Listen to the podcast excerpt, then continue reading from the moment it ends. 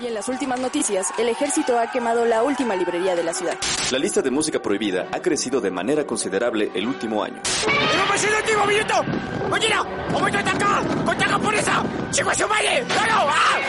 ¡Seguimos informando para Freak News!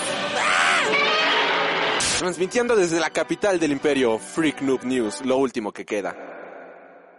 Y amigos míos, en esta ocasión vamos a tener que empezar justamente con el In Memoriam de la semana. Ahora sí que, pues fue una semana un, poco triste, sí hubo varias pérdidas, bueno, no un poco triste, sino bastante triste por todas las pérdidas que hubo en esta ocasión. Y es que el pasado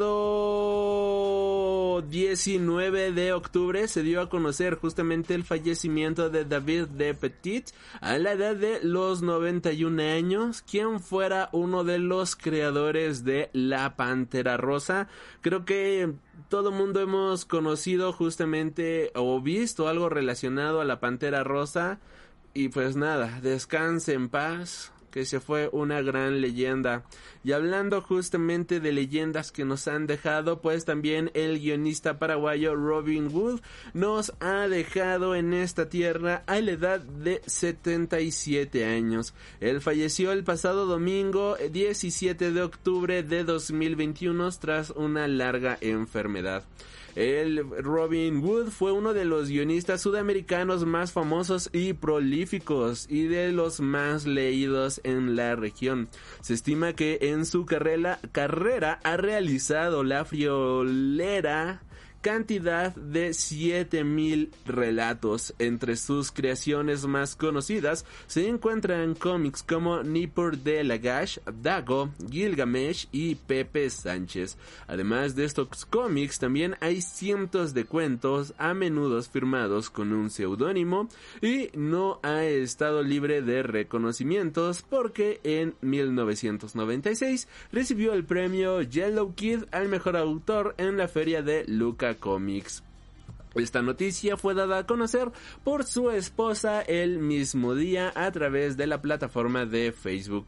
Indiscutiblemente una leyenda de la industria latinoamericana y pues descanse en paz. Dicho todo esto, bueno pues nos vamos directamente al lado Marvelita de la Fuerza. Damas y caballeros, la directora de The Marvels cree tener claro quién tuvo la culpa del chasquido de Thanos en el MCU. Claro que sí, chismecito de una película de hace dos años que ya no nos interesa tanto, pero bueno. Nia Da Costa, directora de la próxima película de The Marvels, una en una reciente entrevista para The Inverse, la cineasta consideró que el Capitán America tuvo la culpa de que Thanos lograra sus planes debido a que se negó en rotundo a sacrificar a Vision al comienzo de la cinta mencionando. Algo que me gusta decir un poco con ligereza sobre el Capitán América es que el chasquido es culpa suya porque estaba tratando de hacerlo mejor, tratando de hacer lo correcto. Hay un mundo en el que es un villano porque al final del día debería de haber sacrificado a Visions. A Vision, perdón, eligió la vida de un robot, aunque sea consciente sobre literalmente todo el universo. Hay una especie de antihéroe en eso si quieres verlo a través de esa lente, agregó la cineasta. Si todo sale bien, tomando en cuenta los retrasos, pues esta película estará llegando a inicios de 2023. Por otro lado, continuando con las noticias y ahora hablando de uno de los Despidan a esa directora, la culpa la tuvo Iron Man. Eh, ¿Por, qué consideras que la, culpa la tuvo Iron Man, joven Nación Z? A ver, por favor. A ver, aquí aplica el meme, pero a ver, justifica lo que dijiste, muchacho. Continuando con las noticias, en lo que el joven Nación Z nos justifica lo que dice. El, productor de The Eternals habla sobre las diferencias de los deviantes en la película con respecto a los cómics. Chloe Shao, ganadora del premio a la Academia por Nomadland, se puso al timón de una de las películas de origen de Marvel con un reparto más que estelar. Esta película se centrará en los Eternos, un grupo de seres inmortales enviado por los celestiales a la Tierra para defender el planeta y la humanidad. Allá por el año año 2020, comicbook.com visitó el set de Eternals para entrevistar a Nate Moore, productor de la cinta, pero la entrevista no había salido a la luz hasta ahora. Y ahora en esta entrevista menciona lo siguiente. Moore bueno, Moore destacó algunas diferencias entre los deviantes de los cómics y los que encontramos en la película. El productor destacó que no habrá dos deviantes iguales en la película y que cada uno asumirá aspectos de depredadores, a los que hayan matado lobos, murciélagos, etc., salvo su líder Crow. Los deviantes tienden a cambiar su aspecto para adaptarse al combate o a las circunstancias a las que se enfrentan. La forma en la que la gente cambiante se verá en Eternals puede ser fruto de una licencia creativa, pero no será la primera vez que los veamos, no será la única vez que los veamos en el MCU. La verdad es que me da igual, no conozco a los deviantes, no los conozco de nada, no tengo ni la más remota idea de quiénes son, así que por mí pudieron haberse inventado a alguien, pero pues está bien, qué bueno, me alegro mucho por la señora. Eh, digo por ellos, no sé por qué dije por la señora, pero yo me alegro mucho de que lo cambien. Ojalá funcione en la película, que si funciona en la película, creo yo que es lo único que importa. Y aquí nos dicen, Iron Man creó a Ultron y tras ello a Vision, es mi opinión.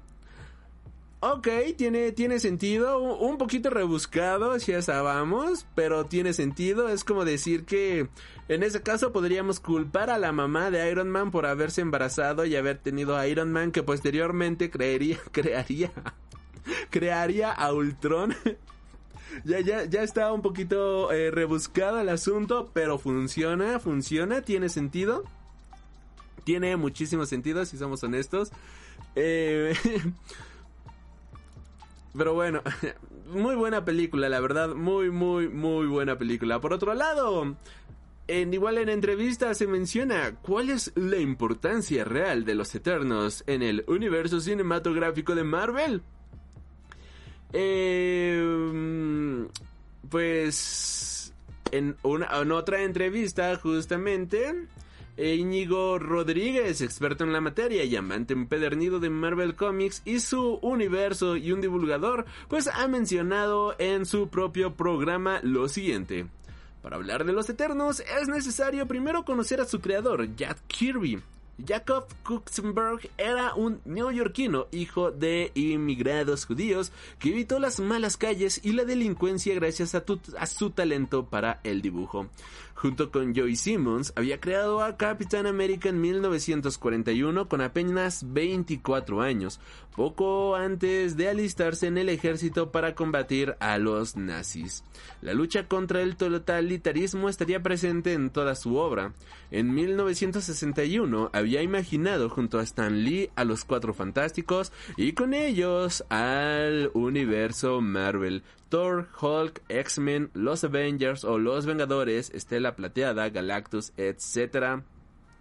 Nacen de su asombrosa plumilla en un relámpago de creatividad como nunca en el mundo, uh, como nunca el mundo había contemplado.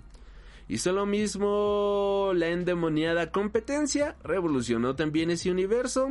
Ahí a todo ahí da luz todo a todo universo, el cuarto mundo. Tiene al poderoso Darkseid a la cabeza, un malvado que representa el fascismo y la anulación de la voluntad del hombre libre. Jack Kirby se lanzó entonces a otra vorágine de imaginación que enriqueció al universo DC para siempre. Sin embargo, las ventas no terminan de acompañarle. Es un animal desbocado que inventa personajes e innova sin parar, pero el gusto del público ha cambiado, su estilo de dibujo parece anticuado y ya no conecta con los más jóvenes. Es entonces, en 1976, cuando el hijo pródigo regresa a Marvel para crear definitivamente a Los Eternos. Pero las cosas se habían complicado entre las casas de las entre la casa de las ideas y Jack Kirby después de lo que había sucedido en el pasado. Se había enfriado la relación.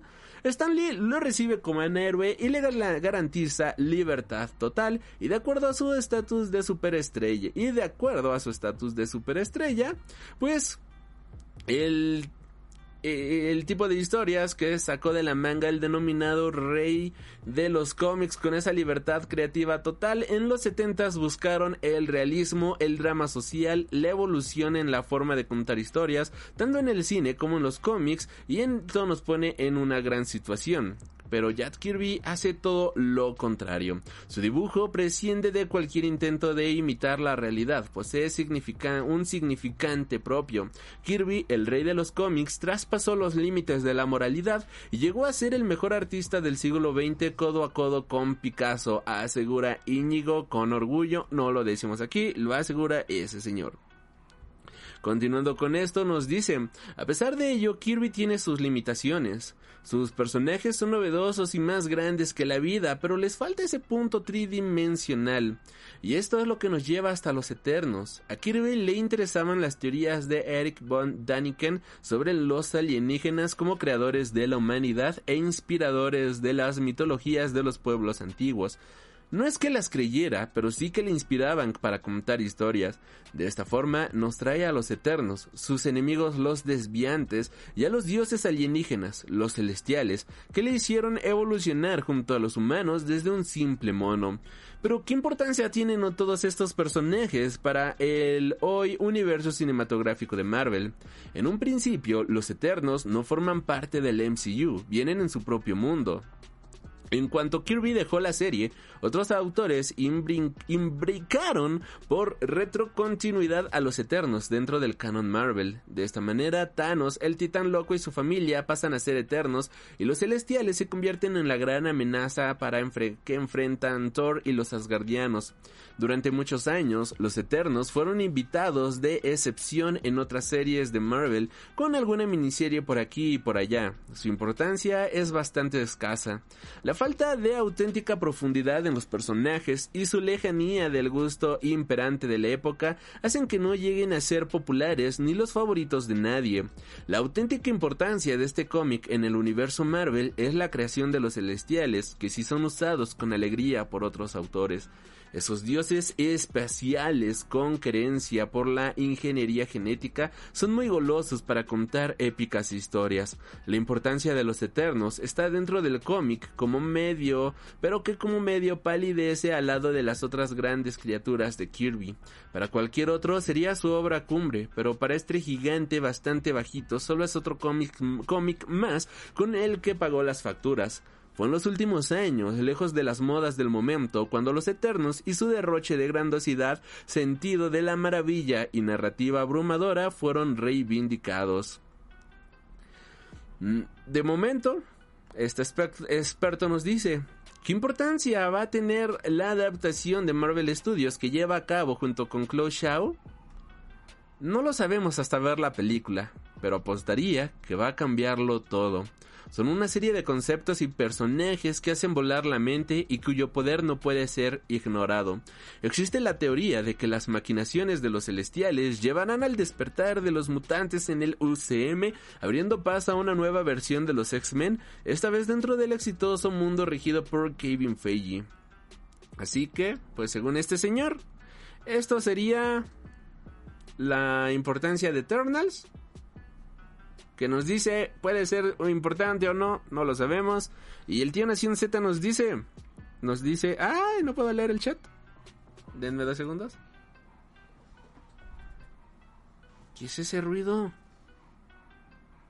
No, bueno, aquí los vecinos con sus perros, bueno. Ya que no me quito de la cabeza el chasquido, o no hubiera sido igual si Thanos retrocedía en el tiempo hasta que el Cap matara a Vision y le robara la gema y listo, ¿no? Ahora esa directora no me causa confianza. Es lo que hace un buen director, hacerte pensar, muchacho. Aquí nos pone Fcita, me comí spoilers de Eternals en Twitter. Muchacho, ¿Cuántas veces hemos repetido aquí en, todas nuestras redes sociales? No ocupen Twitter. Twitter está maldito. Es el vertedero del mundo para desechar toda. Todo lo malo, pero bueno. ¿Qué, spoiler te traga? ¿Fue, ¿Fue un buen spoiler o fue un spoiler X? O sea, fue un spoiler tipo. No manches, vi cómo mataban a Thanos. ¿O fue un spoiler de. Los vi comiendo Marushan? O sea, porque también hay niveles de spoilers, si somos muy honestos, ¿no? Porque luego, por ejemplo, de, me acuerdo todavía de WandaVision, que yo me tragué la pelea final con todo y patatas y fue de chinga tu madre.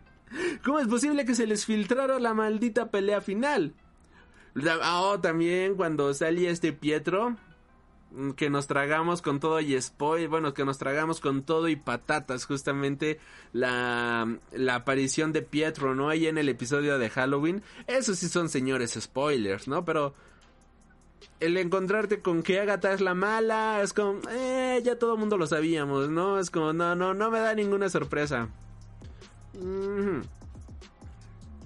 Continuando con spoiler, ah, ah, ¿qué dice? spoiler de la escena post créditos.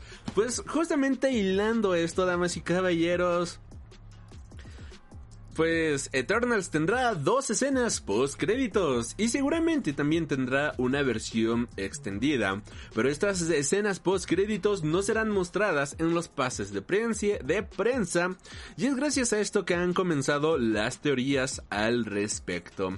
Dicho rumor sugiere que el cantante, y bueno, una de las teorías sugiere que el cantante británico Harry Styles estaría interpretando al hermano de Thanos, Star Fox, en el MCU. Si bien esta información sonó bastante hace un par de años, pues de momento todavía no ha habido nada confirmado, y esta podría llegar a ser una de las escenas post créditos. Por otro lado, bueno, al menos ahorita que el tío Life eh, Nación Z nos desmienta esto, se ha mencionado justamente que mm, las películas, lo que están mostrando justamente a la prensa no están incluyendo las escenas post créditos porque es algo que supuestamente cambiaría para siempre al universo Marvel. Bueno, siempre dicen lo mismo, pero pues vamos a ver, ¿no? Que la tía Chloe Shao de hecho nos dice mm, no os quedéis solo a la primera, espérense también a la segunda, ambas son igual de importantes y las dos tienen grandes sorpresas.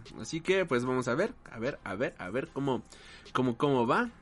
Y pues también, eh, eh, pues como acaba de ser la, la alfombra roja justamente de la película, se le preguntó al respecto de que si la película quedó como él le gusta, como ella le gustó y no sé qué y todo esto, ya saben, preguntas cliché que se hacen en una alfombra roja, a lo cual pues esta directora mencionó que hubo mucho montaje que se quedó en la sala de montaje que no se pudo ocupar en la versión final y que Chloe Shao todavía no ha cerrado las puertas para una versión extendida para ver si esto podría llegar a ser algo posible. Ahora sí, damas y caballeros, la noticia que del universo Marvelita de la Fuerza que estremeció a la fuerza fue que Kevin Feige y en general Marvel pues hubo retrasos. Habemos nuevos retrasitos. Salió Kevin Feige justamente para Variety a explicar el porqué de estos nuevos retrasos. Yo en lo personal siento que le dio frío. Ahí yo sí voy a voy a verme bien fanboy, voy a verme así bien bien malinformante, vaya. Pero, oh, come on, o sea, Marvel dio Batman anuncia su nueva fecha de, de películas y resulta que el señor decide retrasar todo, ¿no? ¿Qué tal Rubén Garbaz? ¿Cómo te va el día de hoy? Y bueno, en esto menciona, según el productor, el retraso se debe a turnos y cambios de producción, alegando que al disponer de tantos espacios en el calendario pueden ajustarlos sobre la marcha. Por un lado, estos retrasos pueden brindar algo más de tiempo a los cineastas para pulir sus películas. Si bien muchas de ellas ya han terminado sus rodajes, la postproducción de una película Marvel es larga y laboriosa. Las películas con tantos efectos visuales como las de Marvel implican meses de trabajo, por lo que algo más de tiempo nunca viene mal. En cualquier caso, pues el retraso fue de un par de meses, pero ay, esto de que anuncia la competencia que Batman va a llegar justamente un par de una o dos semanas. ¡Ah, me asustaste! Muchísimas gracias por ese raid. guion bajo está haciendo un raid con seis humanos sexys. Muchísimas gracias por ese raid, joven Lilith. Y sí, Nación Z, yo también sí creo que les dio miedo. O sea, mira, mira, le sudó durísimo. O sea, no me... no, no me la creo. O sea, simplemente no me la creo que de repente hayan dicho, Lalo Botiquín dice Lilith que hueles... ok, me la voy a, me la voy a lavar. Ya, ya sé cómo es Lilith, no te preocupes. Ya sé que no es hate, también este... Sí, sí te lo creo. Pero... Hey, Lalo Botiquín, muchísimas gracias por ese follow.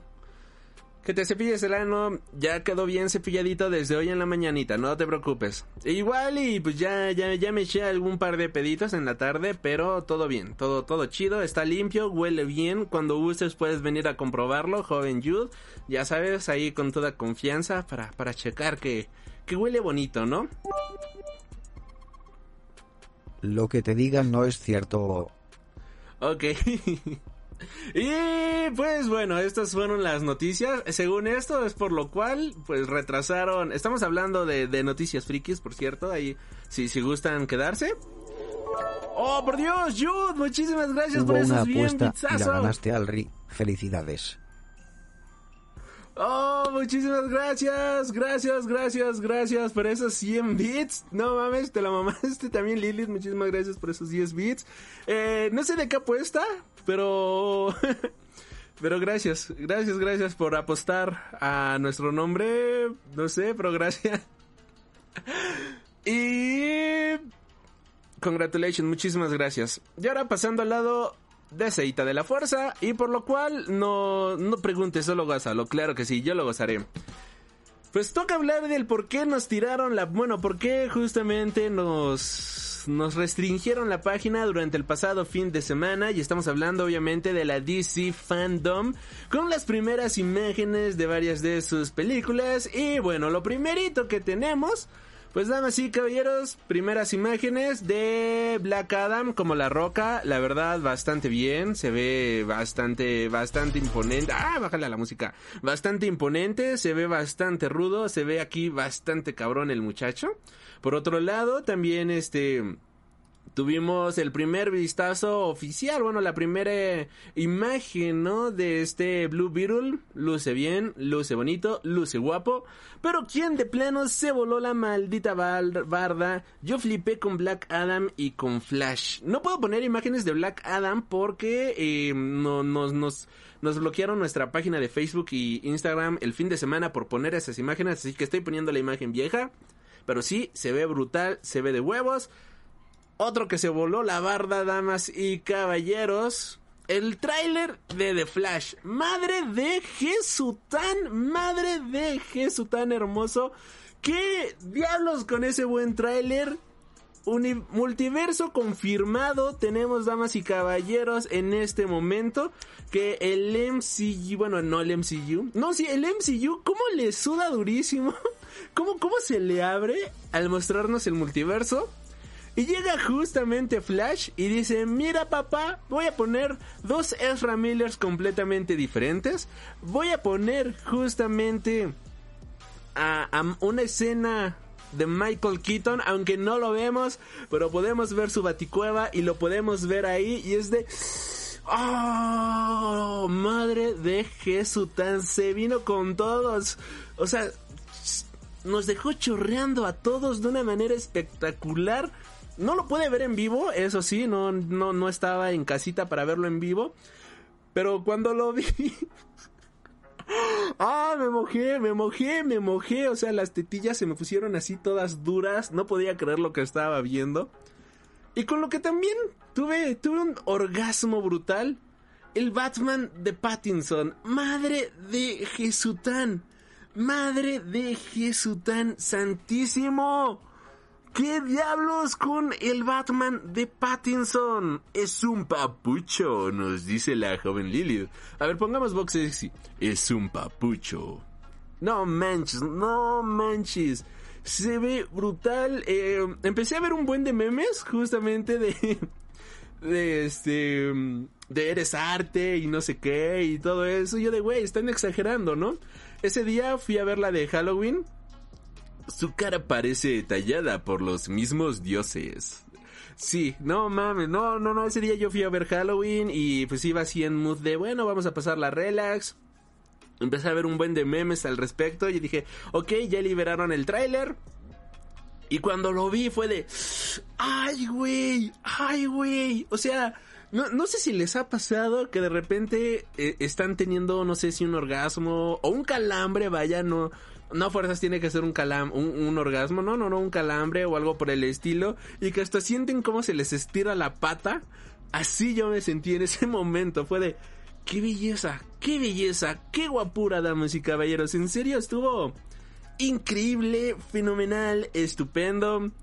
Hablando justamente de esto, pues también salieron algunos detalles eh, interesantones. Por ejemplo, pues este mm, Pattinson, ¿no? Detalló justamente de que para él fue una locura el rodaje. Mencionó también en el DC Fandom que, este, perdón por el ejemplo, como cuando uno orina.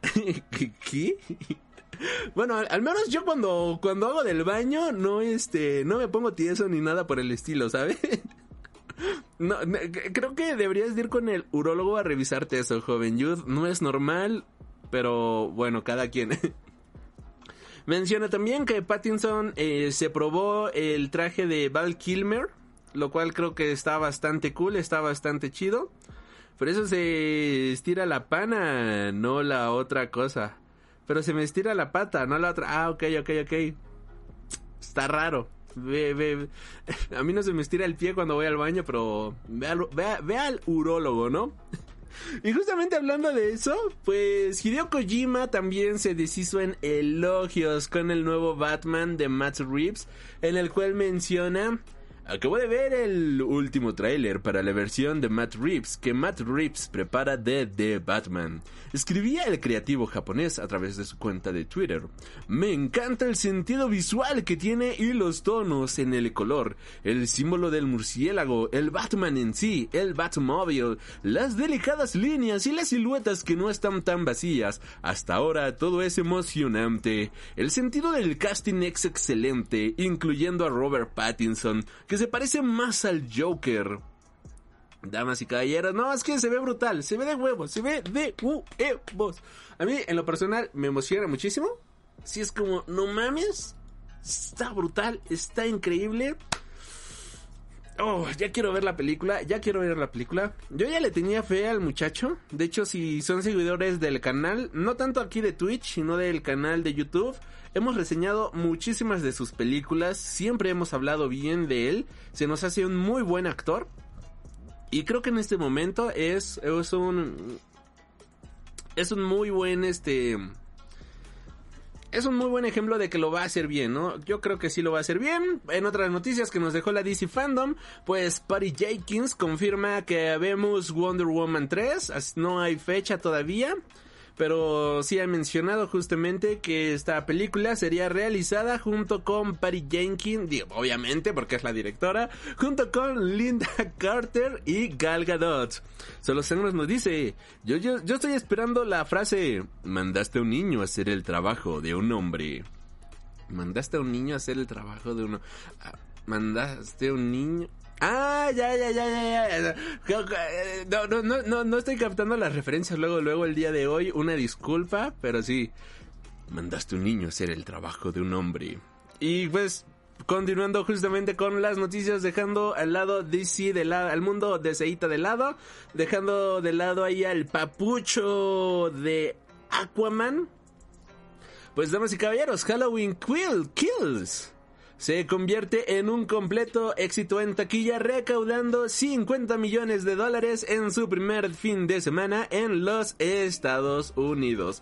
Por otro lado, M. Night Shyamalan ya está amenazando con su nueva película y menciona de que ya se está trabajando en su próximo largometraje. De momento todavía no se conoce cuál va a ser el argumento de esta película, pero pues pues es el tío M. Night así que pues algunos giros de tuerca nos va a tener preparados. Por otro lado, se ha actualizado la hipnosis oficial de Matrix Resurrection justamente a un mes de su estreno. Y ahora la hipnosis dice... En un mundo con dos realidades, la vida cotidiana y la que hay detrás de ellas, Thomas Anderson tendrá que elegir seguir al conejo blanco una vez más. La elección, aunque es una ilusión, sigue siendo la única forma de entrar o salir de Matrix, que es más fuerte, más segura y más peligrosa que nunca. Así que vamos a ver, vamos a ver cómo está, vamos a ver cómo, cómo, cómo, cómo funciona esto. Eh, el tío Sangro nos dice, Dios bendiga Michael Myers, digo, Satán, Satán. Eh, eh, eh, como tal, al, al, dios que veneramos aquí en Freak Noob News es Jesután, que es una mezcla entre Jesús y Satanás. Jesután.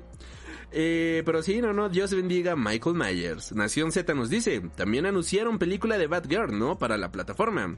Leo Botiquín nos dice, tengo que decirlo, tienes voz para doblaje. Y MJU dice, por dos, puede hacerla del de History Channel. Muchísimas gracias. Y sí, a ver, vamos a ir, vamos a regresarnos tantito.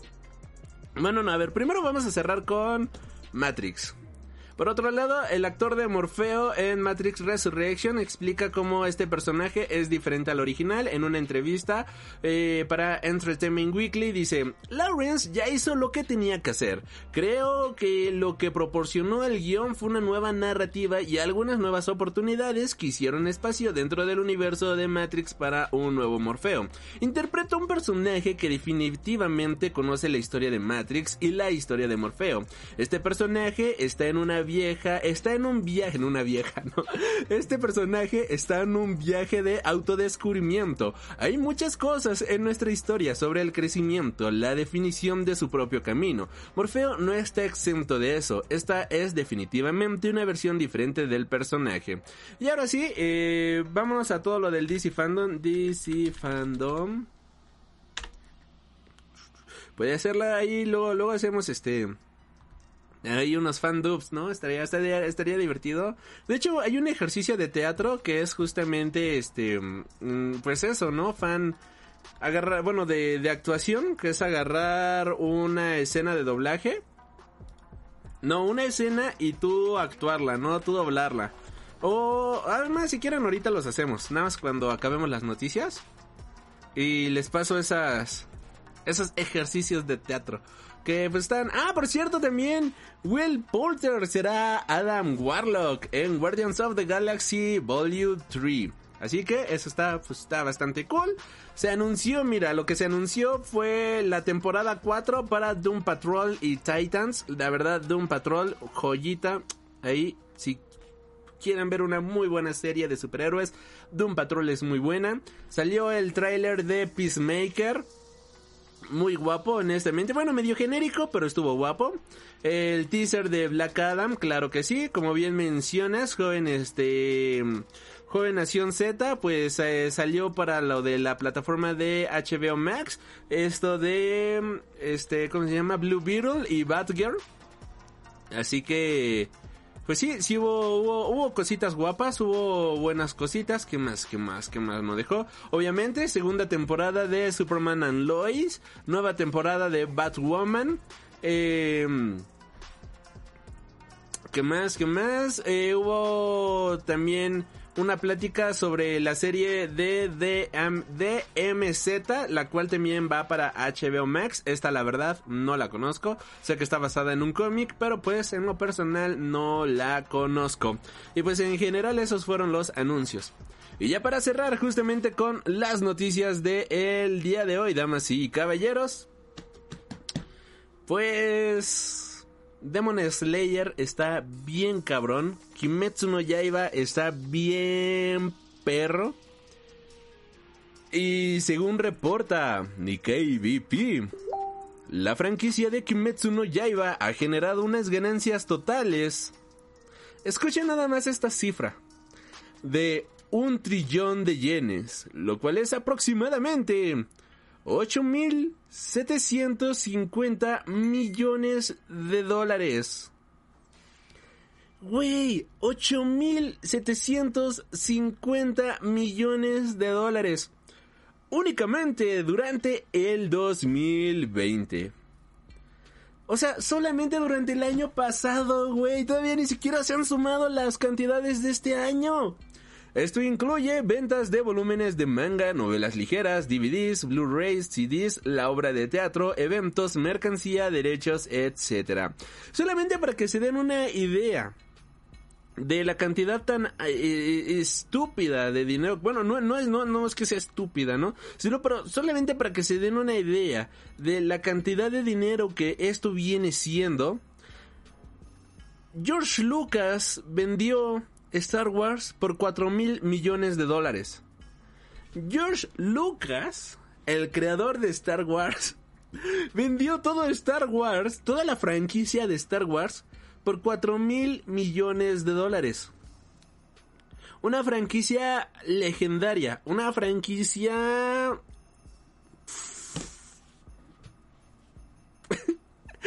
que, que no puede, o sea, Star Wars solamente el año pasado, solamente el año pasado, Demon Slayer juntó el doble de esa cantidad de dinero.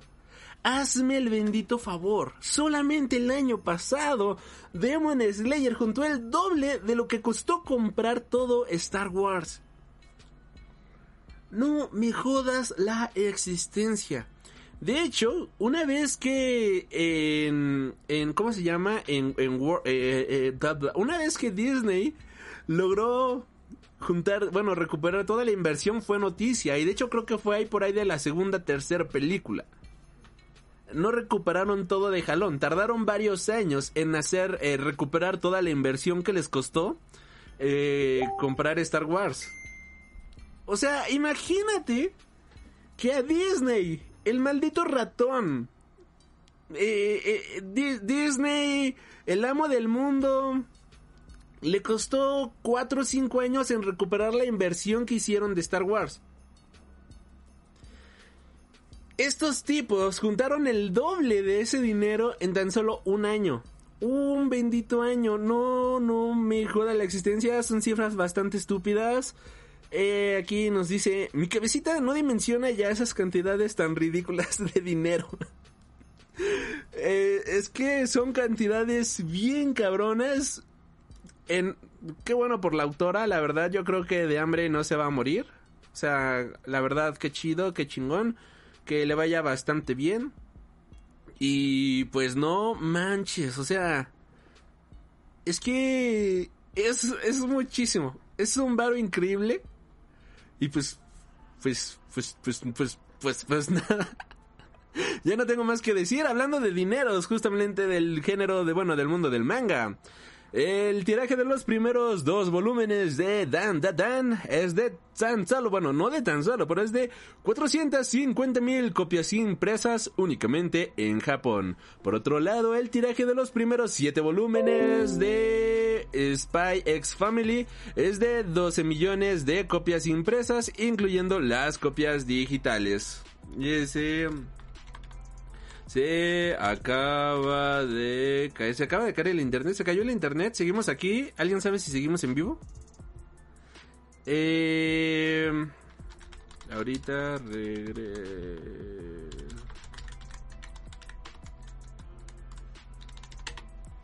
Y pues. Y pues, y pues, continuando con los números, sí, se nos cayó la transmisión. Ya para cerrar justamente con las noticias del día de hoy, damas y caballeros. Bueno, pues tenemos, tenemos, tenemos, tenemos que un grupo de madres, un grupo justamente de religiosas. Porque este no, no, no creo que no hay otra manera de decirlo. Creo que ya acaba de regresar la conexión. Ahora nos espían de Japón por derechos. Es lo que nos comenta el joven Nación Z. Este, a ver, ya estamos de regreso, ¿verdad? Creo que ya estamos de regreso. Ya, ya volvimos, ya volvimos, ya volvimos. Sí. Eh, ya, ya, ya, ya, ya se ve, ya, ya se ve. Bien. Eh, volviendo al punto, pues un grupo de Karen se unió justamente para pelear en contra del juego del calamar pidiendo justamente a, Netflix que mencionen o que haya una advertencia de cuándo va a salir una escena violenta para de esta manera puedan ver la serie en casita y poder adelantar cuando pues vaya a haber un asesinato o algo por el estilo. No es broma, damas y caballeros, la unión de madres católicas, algo así de Estados Unidos, es decir, el Congreso Anual de Karens allá en Estados Unidos se han unido para exigirle a Netflix que avise cuando va a haber una escena violenta y de esta manera pues adelantarla y que los niños no la vean. Primero que nada, señora Karen, primero que nada, mi querida amiga, esta serie no es para niños, no es... Es una serie clasificación C, así que no habría por qué hacer eso. Y pues creo que es la noticia más random del día. Creo que la verdad sí es una nota pues bastante what the fuck.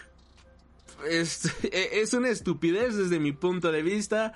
Pero bueno, Así, así las cosas en Estados Unidos. Hasta aquí las noticias de el día de hoy. Espero que les hayan gustado. Si estás escuchando todas estas noticias a través de Spotify, te recuerdo que estamos completamente en vivo a través de Twitch. Enlaces en la cajita de la descripción. Y nosotros continuamos aquí en la plataforma morada. Y para todos los que nada más quisieran escuchar las noticias, muchísimas gracias. Pero pues nosotros aquí continuamos.